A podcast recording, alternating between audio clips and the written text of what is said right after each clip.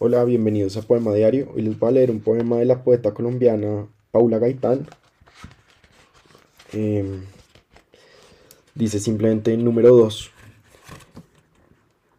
Evoluciono, concluyo y me acuesto en la arena tibia del desierto.